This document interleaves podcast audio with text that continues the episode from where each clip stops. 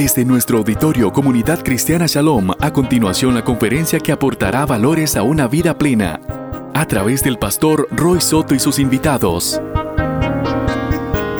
Bueno, ese video lo he visto tantas veces y yo escucho historias todos los días y no sé por qué yo no paro de llorar. Viendo cómo Satanás está arrebatando nuestra juventud, matando a nuestros jóvenes, creando inestabilidad a toda una nación y a otras naciones. El famoso Triángulo Norte, Honduras, Guatemala, El Salvador. Y nos duele nuestro corazón. 2018, acabamos de terminar, nos asesinaron cinco personas. Entre ellos, usted vio la mesa que estábamos comiendo, dos de los que estaban ahí fueron asesinados. Una de las cosas más dolorosas que me tocó vivir en el 2000 18 es con uno de ellos que está ahí en el mes de julio. Yo estaba platicando con él a las 8 de la mañana y estábamos hablando de algunas cosas. Y, estaba otro joven ahí y yo le dije, espérame unos minutos, vamos a seguir platicando. Voy a ir a dejar a, a este muchacho y ya regreso me iba a tardar quizás unos 15 minutos. Y este muchacho me dijo, solo voy a ir a comprar una bebida, un jugo, en lo que usted va. Y yo bajé a otra comunidad violenta igual que la nuestra. Solo estaba estacionándome y se estaba bajando el que yo iba a dejar. Cuando me cae una llamada y me dicen, Corena, lo acaban de balear. Y bueno, yo pues aceleré como pude. Ese carro yo hubiese querido que hubiese sido un avión. Yo quería encontrarlo con vida, subirlo al vehículo, llevarlo a un hospital.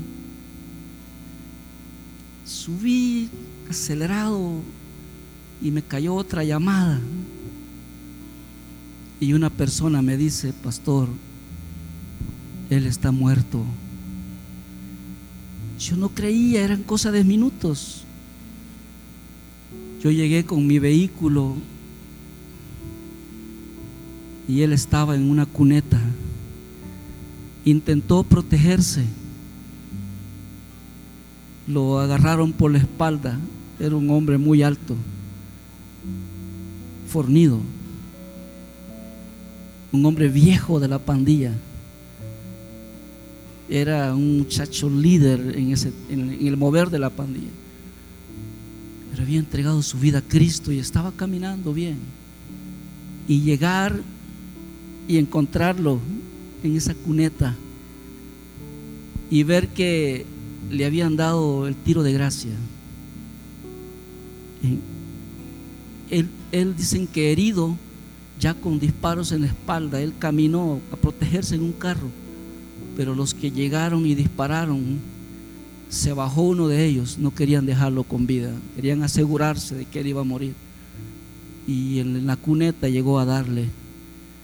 Su sangre corrió como de aquí, donde estoy yo, en una cuneta corría no agua, sino sangre.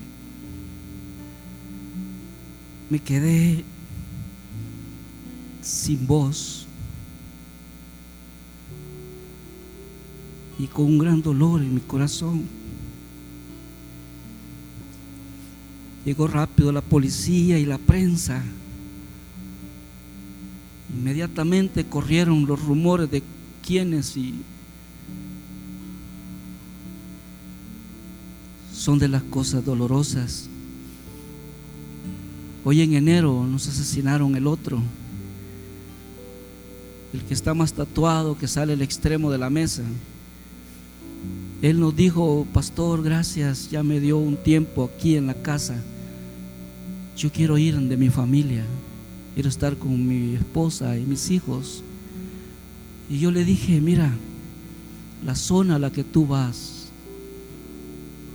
está muy peligroso, hay grupos de exterminio ahí. Y él dijo, no, voy a confiar. Lo fuimos a dejar al lugar, hermano. Entré con él para ver bien el área, la familia.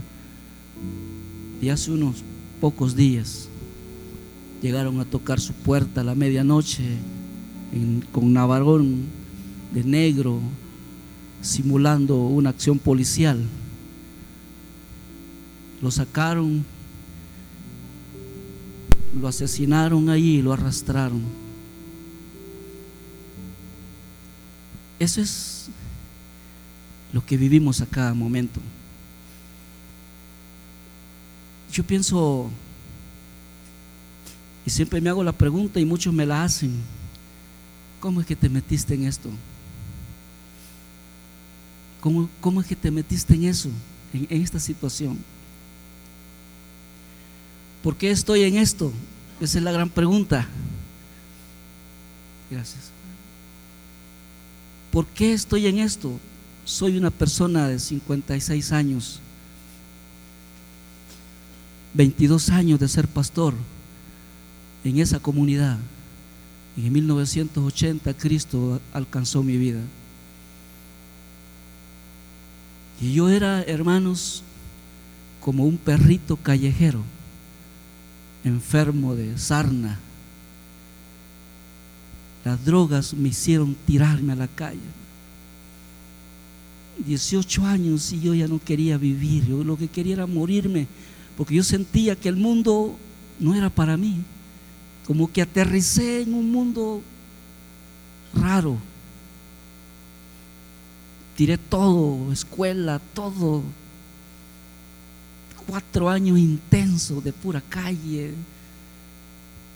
Me enfermé de mis ojos por no dormir, fumar, fumar, fumar.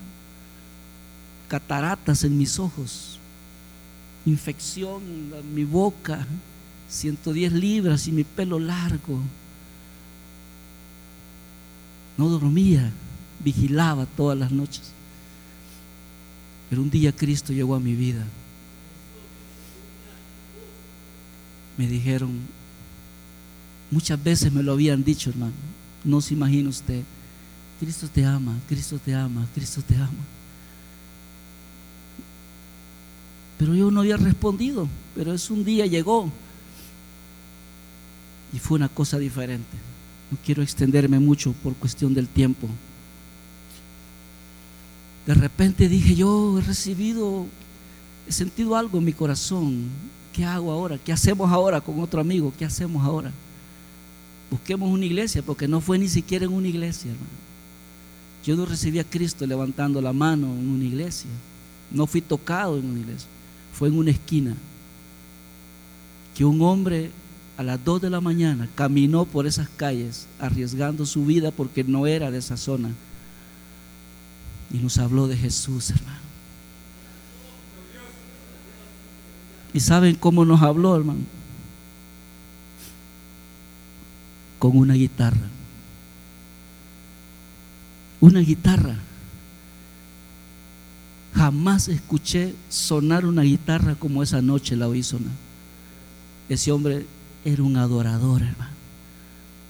Un antiguo rockero de pelo largo, jeans, no cambió su aspecto, se hizo cristiano, se mantuvo así, una cebaderita y andaba en las calles.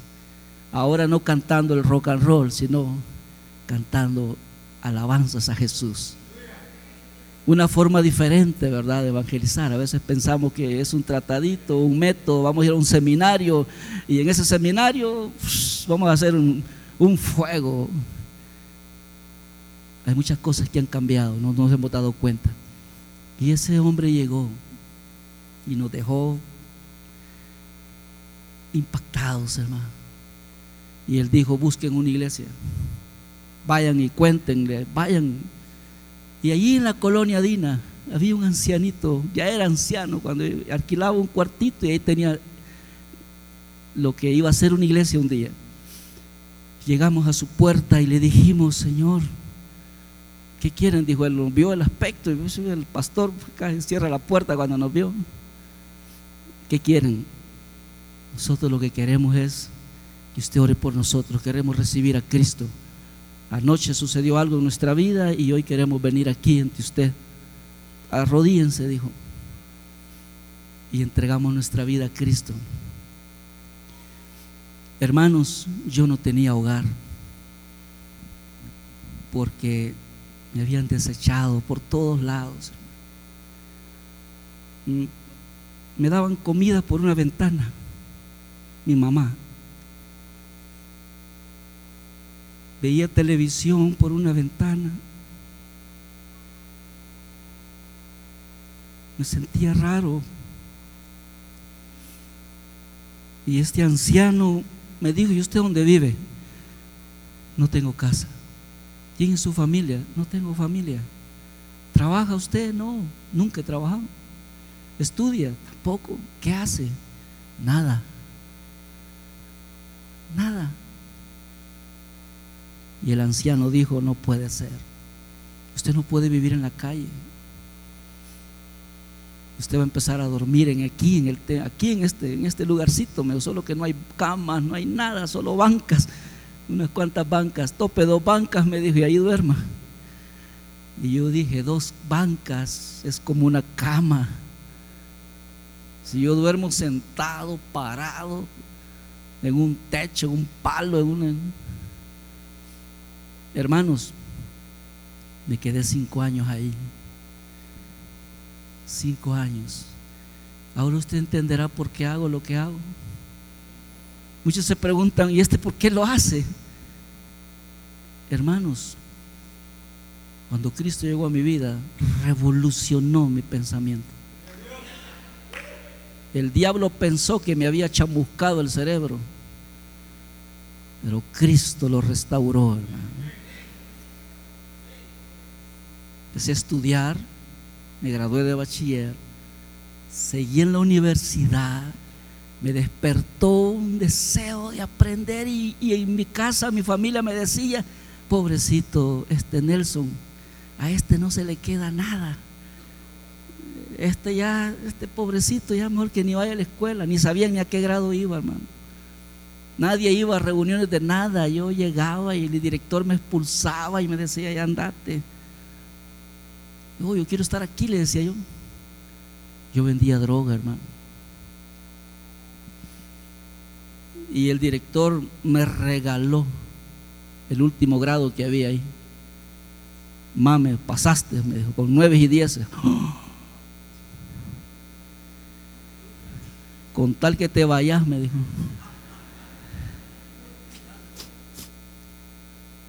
Jamás me había sacado un nueve y un diez. Lo veía yo. Así me fui de esa escuela. Soy graduado de una universidad teológica. Saqué mi licenciatura, estudié desarrollo gerencial, comencé a trabajar en cosas de negocios, fundar algunos pequeños negocios y por muchos años he gerenciado negocios en el tema de las importaciones, eh, distribución de productos y todo eso. Y he desarrollado el ministerio este año, viendo tanto trabajo, decidimos creer definitivamente a Dios. No recibo un salario, un 15, un 30 como antes, pero Dios ha provisto todo lo que necesito. Este hombre que ve ahí, retrocédalo si se puede. Se llama Raúl Antonio Valladares Ángel. Ese hombre fue el que dio inicio a algo grande y poderoso en mi corazón. La pandilla la teníamos ahí, hermano, controlando el barrio. Milímetro a milímetro, nada sucede, control total. La iglesia se acuarteló, hermano. Lo que hizo la iglesia, cuartelarse. Entrábamos con vehículos, entrábamos, salíamos no nos deteníamos, todos en vehículo. Y un día me hablan de un penal y me dicen, hay un muchacho que se ha hecho cristiano aquí adentro del penal y la pandilla no lo quiere recibir ya afuera. Necesitamos su ayuda. Yo quiero que lea usted un, un versículo que está en Lucas 1.37. Lucas 1.37. No sé si lo van a poner ahí.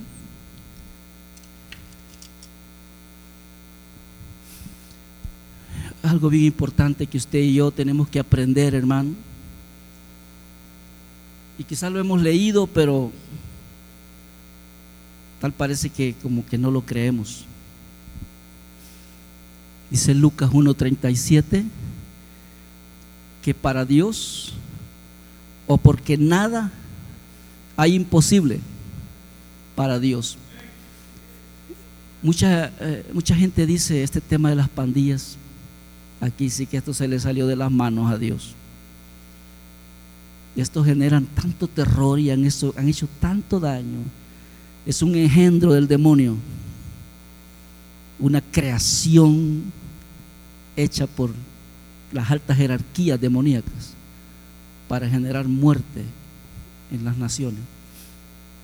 Pero, ¿será que Dios no puede con eso?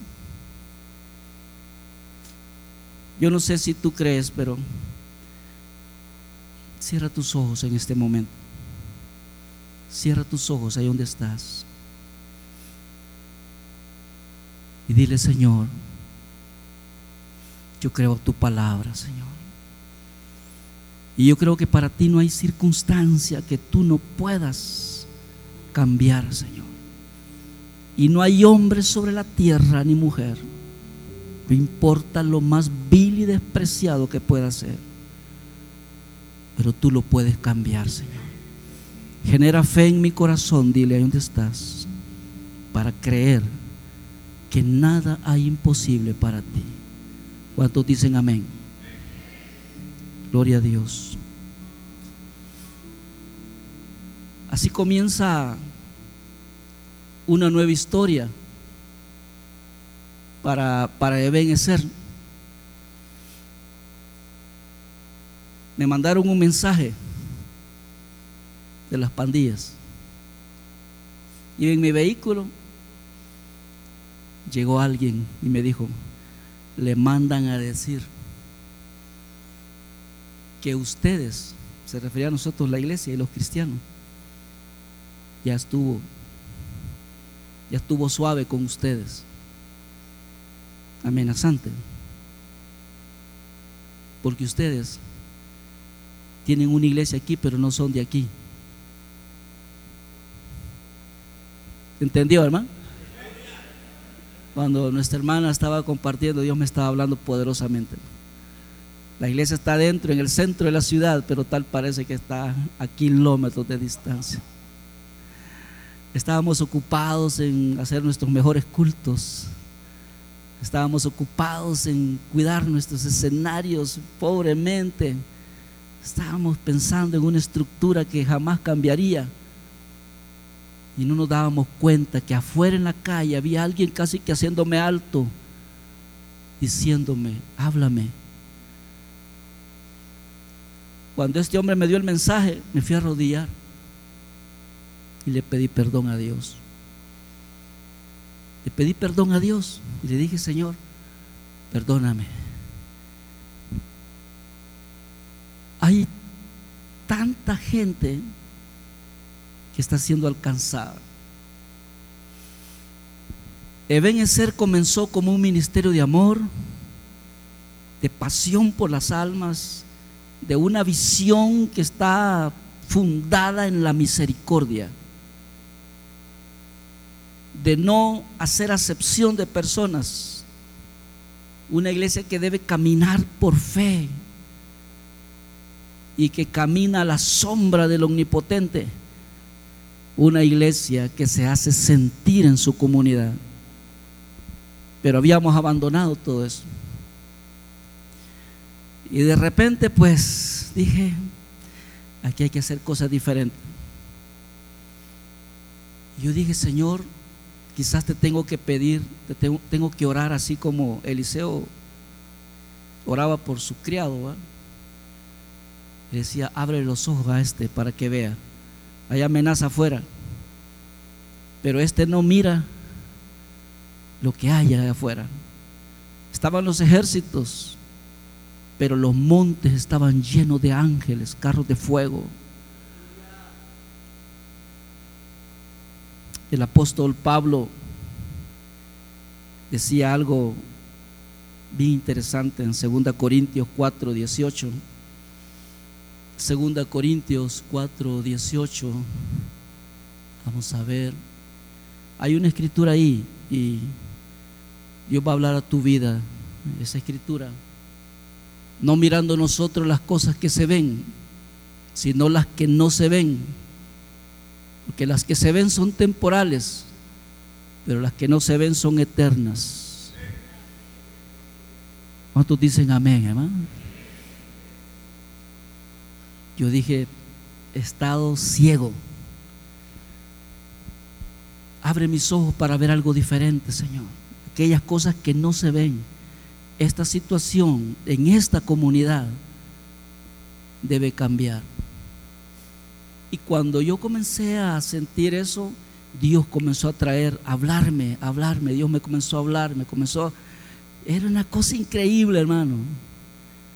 Una de las primeras cosas que me dijo Dios es: sal a caminar, camina, camina. Y me fui por las calles, hermano. Y miraba a los pandilleros, ellos extrañados, que me iban caminando por ahí. Me comencé a acercar a las esquinas. Dios te bendiga. Me iba. Dios te bendiga. Me iba.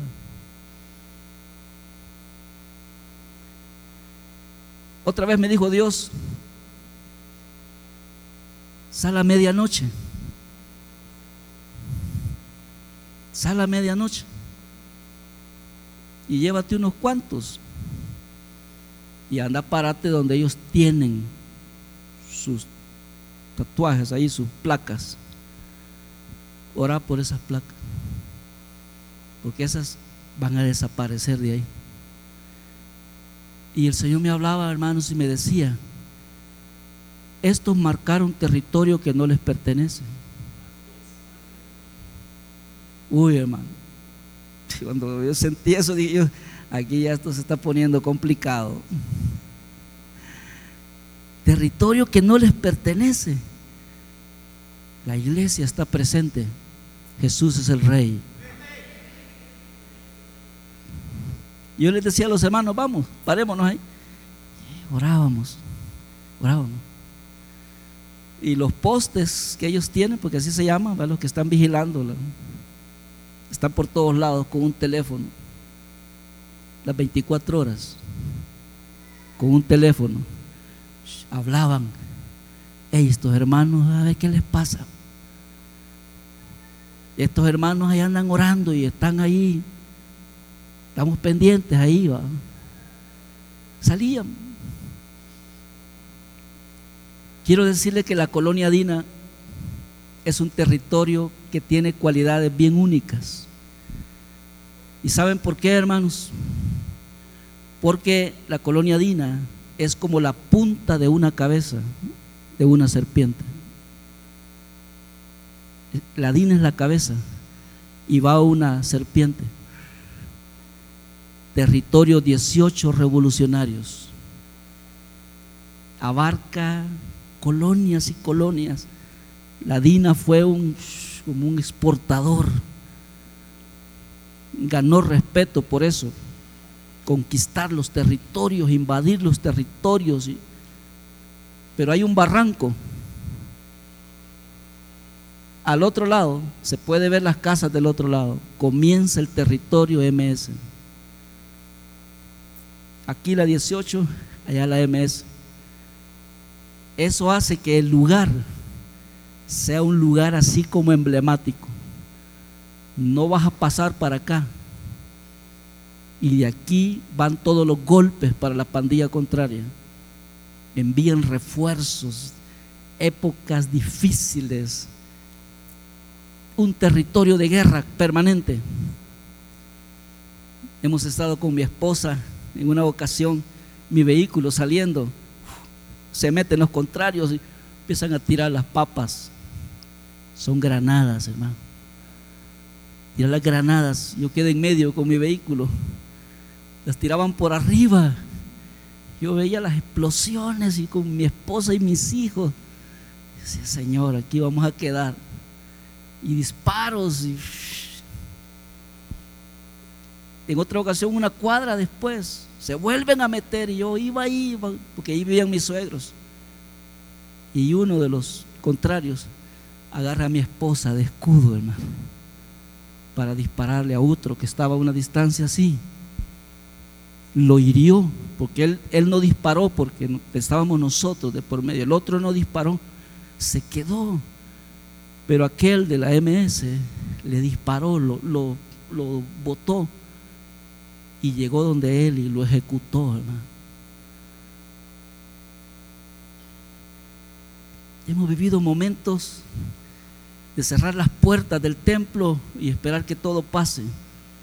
Épocas difíciles, pero no hacíamos nada. Pero Dios comenzó a movernos, lo que ya le decía. Y comenzamos a orar. Otra vez me dijo el Señor que fuera límite a ese barranco y grítales a los otros. Grítales. Y yo decía, Señor, si esos tienen hasta binoculares,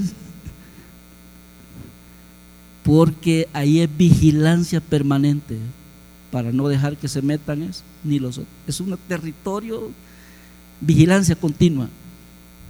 Yo dije, Señor, ¿y qué le grito a estos? Y yo decía, Señor,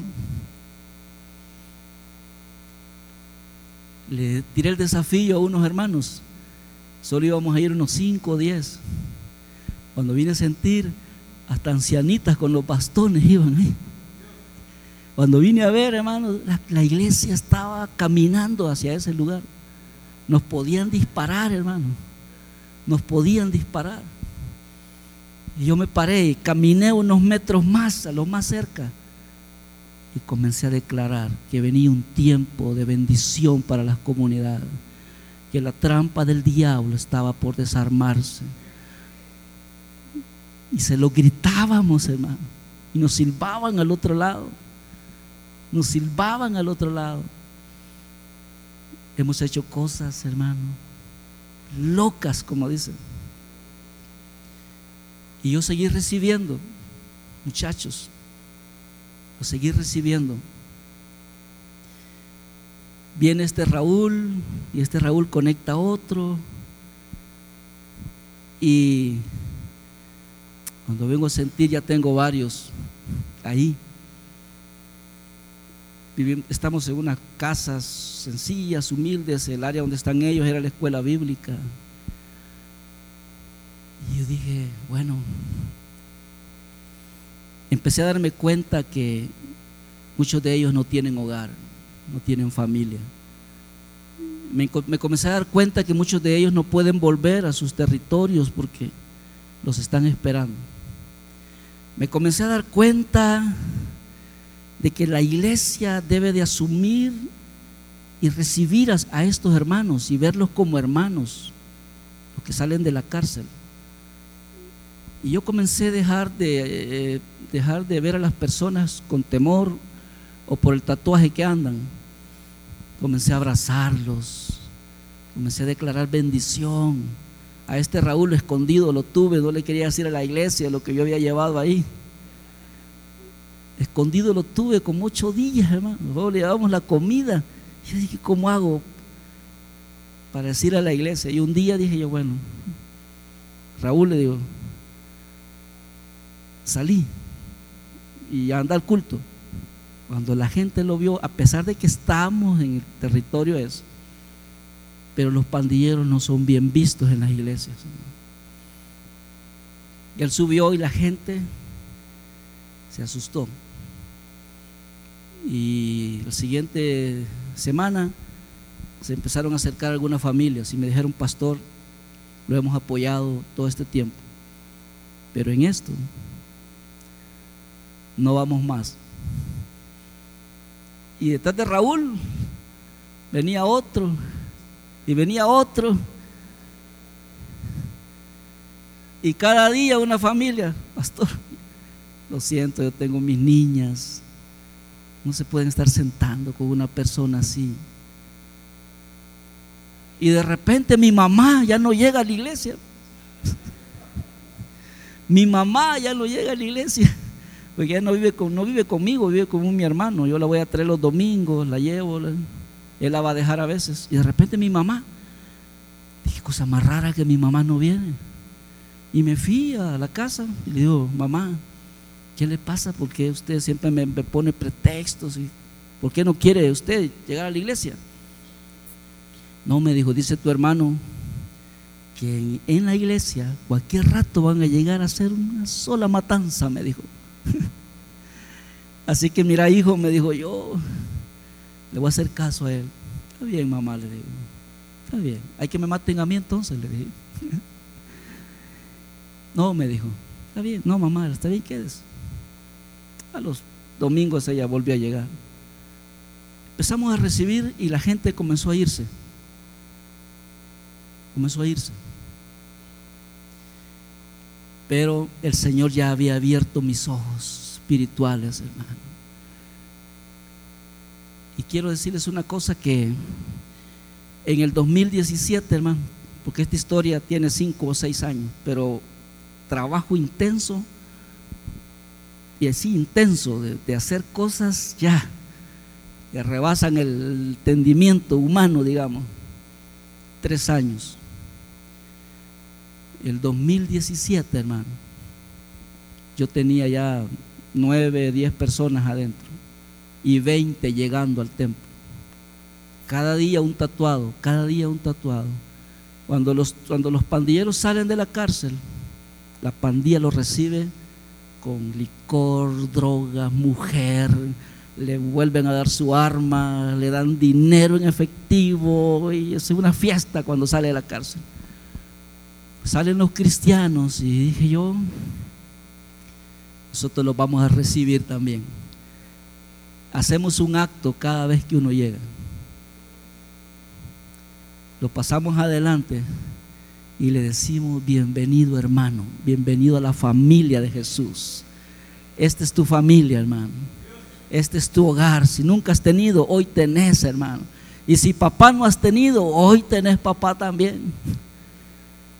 Y todos los expandilleros pasan y lo abrazan. Es un acto que hacemos, ustedes vieron ahí en el video.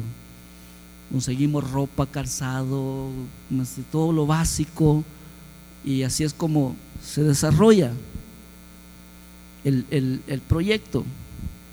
Pero en el 2017, las autoridades dijeron, este pastor lo vamos a poner quieto. Y en el 2017, hermano, la iglesia estaba en el anonimato. En el anonimato estaba. Nos montan el primer operativo, hermano. Policías por todos lados con navarones a golpear el templo y a ponerlos a todos tirados en el piso ponen el fusil aquí a mí con, hasta con láser. Y nos empiezan a... Nos llevan a toda la gente detenida, hermano. Y después salen las redes sociales narrando cómo sucedió ese hecho. Dicen en Colonia Dina, Usted lo puede buscar en internet, está en el blog, se llama una página, o ITR, o páginas creadas por algunas personas. Dijeron en, en Colonia Dina, en un lugar de culto religioso, punto de reunión de líderes nacionales, están usando ese lugar para planificar actos delictivos en el país. Pero gracias a la efectividad de la policía, después de una larga persecución, fueron capturados. Y yo ando la foto aquí en mi teléfono. Salían todos parados así. Se los llevaron a un parque público. Los hincaron en el parque y los exhibieron como trofeos. Y yo, hermano, dije, ¿qué hacemos ahora? Nos desbarataron todo. Llegó un policía y me dijo, mire señor, me dijo, se quitó la navarona, no me importa, me dijo. Le voy a decir una cosa, me dijo, o para de hacer lo que está haciendo, o se va usted también, me dijo. Deje de, deje de recoger esta basura, me dijo, porque esta basura la recogemos nosotros, me dijo. Usted ocúpese de los niños, de los ancianos de aquí, me dijo. Eso fue lo que me dijo. Y yo le dije, Señor, está bien. Usted es un uniformado, lleva una placa, yo respeto. Pero usted no me puede decir lo que yo como pastor, con llamamiento de Dios y orden de Él, estoy haciendo lo que hago.